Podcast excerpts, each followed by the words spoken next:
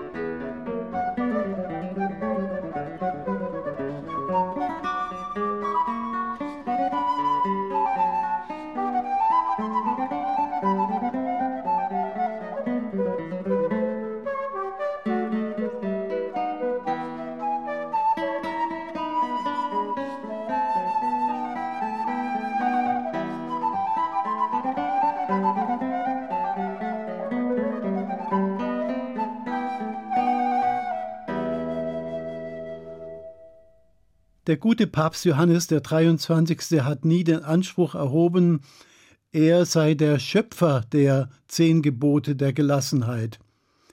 Er war ja viel gereist, Türkei, Bulgarien, Frankreich, überall hin führte ihn die kirchliche Diplomatie. Irgendwo muss er vermutlich einen von diesen handgeschriebenen Zetteln in die Hand bekommen haben die damals zu Tausenden in der Welt kursierten. Darauf stand das folgende Gebet Herr, für morgen und seine Bedürfnisse bete ich nicht. Bewahre mich für heute vor dem Gift des Bösen. Hilf mir heute, dass ich im Gebet nicht zerstreut, sondern ganz bei dir bin. Heute will ich in Worten und im Tun offen und freundlich sein.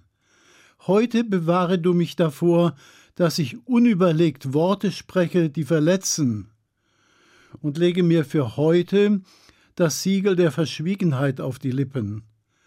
Lass mich, guter Gott, an diesem Tag gewissenhaft meine Pflicht tun, aber nicht verbissen, sondern heiter. Ich weiß, du schenkst mir auch heute deine Gnade, ich will darum dankbar und treu sein. Und sollte es geschehen, dass heute mein Leben zu Ende geht, dann nimm mich wie ein guter Vater an der Hand und steh mir bei. Nein, nicht für morgen und seine Bedürfnisse bete ich. Du, Gott, wirst mich in deiner Liebe durch jeden Tag führen.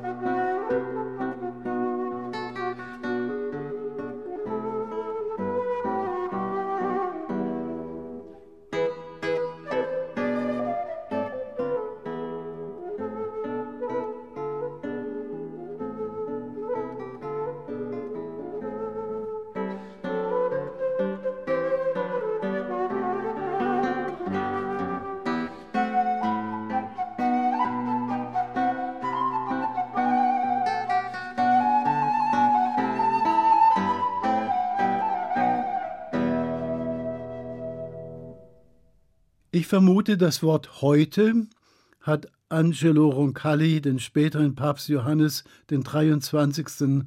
schon als Kind geprägt. In dem kleinen Dorf Sotto il Monte in der Provinz Bergamo im italienischen Voralpenland wurde er 1881 geboren. Angelo Giuseppe war das dritte von 13 Kindern. Sein Vater war ein Mezzadro, ein Halbpächter, der die Hälfte seiner Ernte an den Gutsherrn abliefern musste. Es ging also recht bescheiden zu im Haus Roncalli. Da galt die Devise, was morgen kommt, wissen wir nicht. Hauptsache, wir haben für heute genug zu essen. Die Familie war sehr religiös und so begann jeder Tag mit der Frühmesse. Der junge Angelo wird sehr oft jene Stelle aus der Bergpredigt gehört haben, wo es um die richtige und die falsche Sorge geht.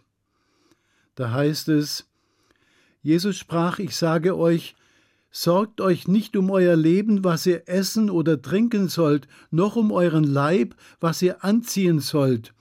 Ist nicht das Leben mehr als die Nahrung und der Leib mehr als die Kleidung?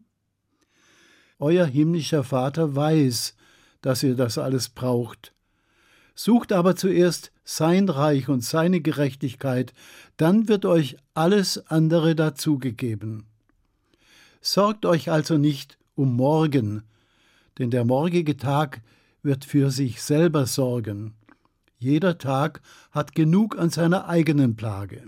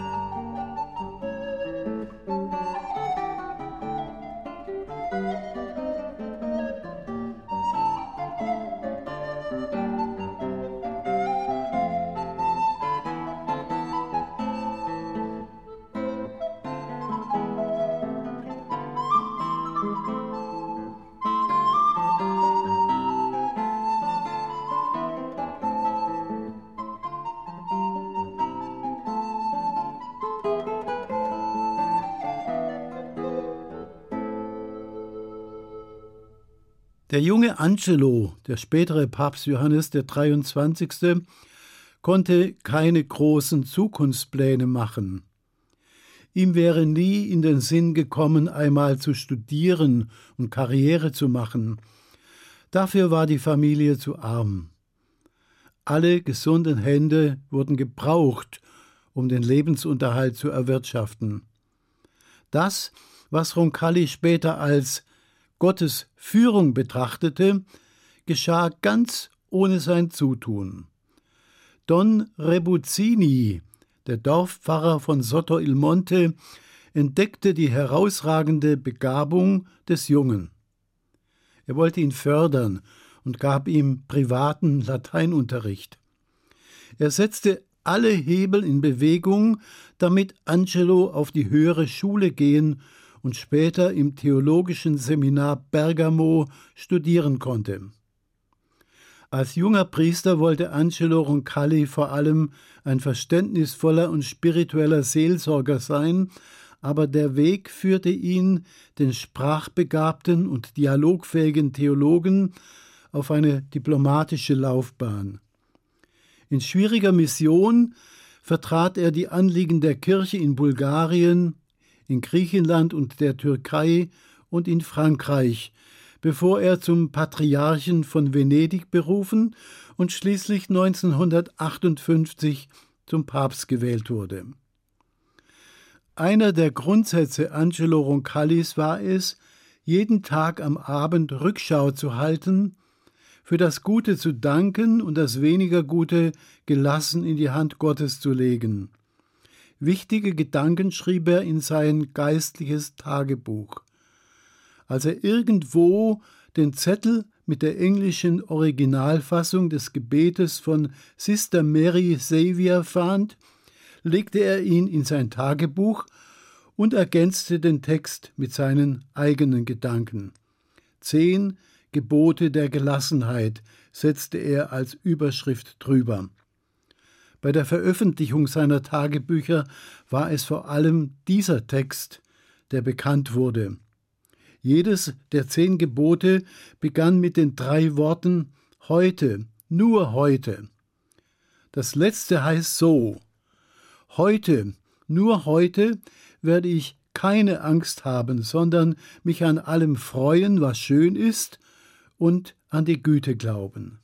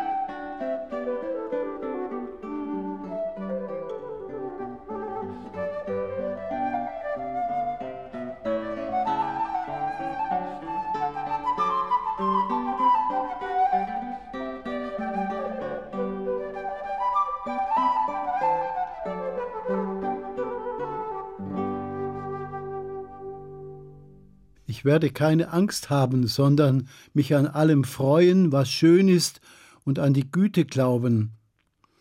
Abschütteln kann die Angst niemand, aber vielleicht besser mit ihr umgehen. Ich begleite einen Mann, der sich selbst als Hypochonder bezeichnet. Er sieht überall Gefahren und Ansteckungsherde. Die Ursachen seiner Ängste kennt er sehr gut. Es ist vor allem eine Kindheit, in der alles funktionieren musste und wo es keinen Spielraum für freie Entfaltung gab. Schon gar nicht die Erlaubnis, auch mal einen Fehler zu machen.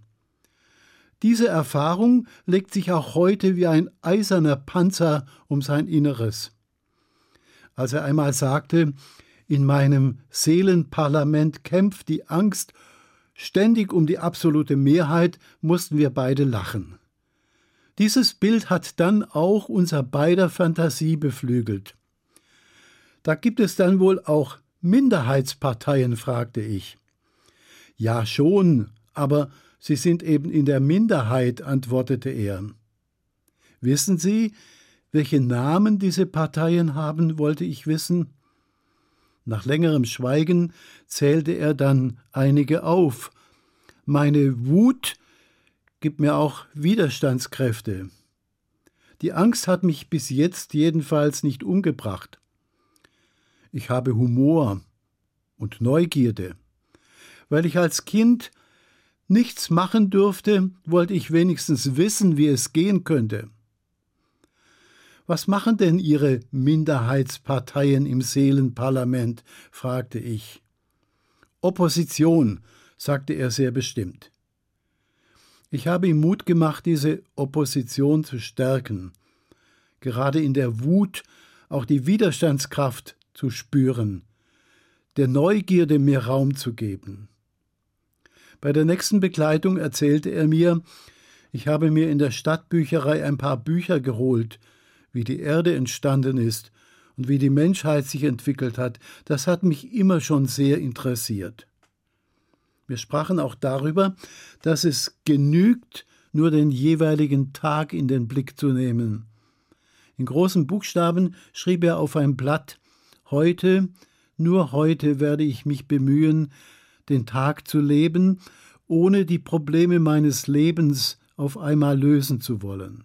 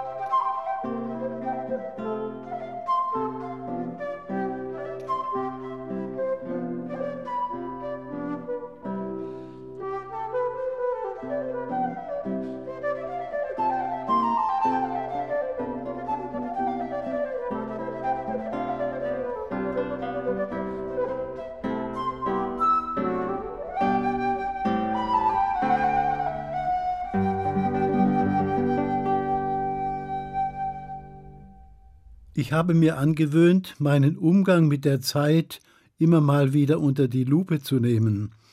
Dabei entdecke ich, die Vergangenheit und die Zukunft nehmen einen viel größeren Raum ein als die Gegenwart. Ich staune darüber, dass ich mit meinen Gedanken selten in der Gegenwart bin. Dabei ist das die Zeit, die ich wirklich gestalten kann. Über diesen Augenblick jetzt verfüge ich in voller Freiheit. Die Gegenwart ist der alles entscheidende Punkt im Fluss meiner Zeit. Jetzt bin ich lebendig, jetzt bin ich berührbar, jetzt bin ich ganz da. Heute, nur heute. Ich habe für mich eine Übung gefunden, die ich in Seminaren auch gerne mit anderen teile. Sie heißt Heute nur heute. Am besten gelingt sie mit geschlossenen Augen. Dabei sitze ich ruhig auf meinem Stuhl und lege die beiden Hände auf die Oberschenkel. Ich konzentriere mich zuerst auf die linke Hand und stelle mir vor, in der Handfläche steht das Wort gestern geschrieben. Ich lasse mir ein paar Augenblicke Zeit und denke an das, was mir spontan zu gestern einfällt. Dann schließe ich die Hand. Das Gestern ist darin aufgehoben. Dann konzentriere ich mich auf die rechte Hand und stelle mir vor, dass das Wort morgen in der Handfläche geschrieben steht. Fantasien steigen auf. Vereinbarte Termine fallen mir ein. Meist auch Aufgaben, die ich erledigen will. Ich schließe auch diese Hand, um das Morgen aufzuheben. Schließlich führe ich beide Hände zu meinem Herzen. Dieser Herzschlag, dieser Augenblick ist kostbar. So verweile ich eine Zeit lang und lasse die Kraft aufsteigen, die mir das Heute gibt. In der Bibel steht ein Text, den ich sehr mag.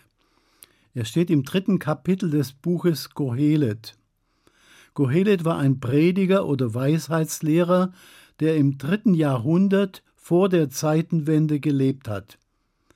Offensichtlich war er nicht nur Menschenkenner, sondern auch Weinkenner. Ein Philosoph, der über Gott und die Welt sinnierte und der das Leben zu genießen wusste. Alles ist eitel, ist einer seiner wiederkehrenden Sätze. Und alles vergeht, nur Gott bleibt. Er schreibt, alles hat seine Stunde. Für alles gibt es eine bestimmte Stunde. Und für jedes Vorhaben unter dem Himmel gibt es eine Zeit. Zeit zum Gebären und Zeit zum Sterben. Zeit zum Schweigen und Zeit zum Reden. Zeit zum Lieben und Zeit zum Hassen. Zeit für Krieg und Zeit für Frieden. Alles hat Gott schön gemacht zu seiner Zeit. Auch hat er die Ewigkeit in unser Herz gelegt.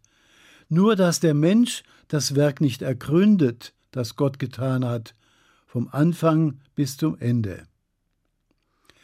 Hören Sie zum Schluss diesen Text in einer modernen musikalischen Fassung.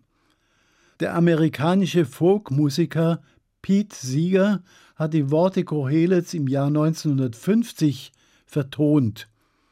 Hier ist die Version der Sängerin Judy Collins. Turn, turn, turn. Die Räder der Welt drehen sich. So beginnt das Lied. Es gibt für alles die richtige Zeit.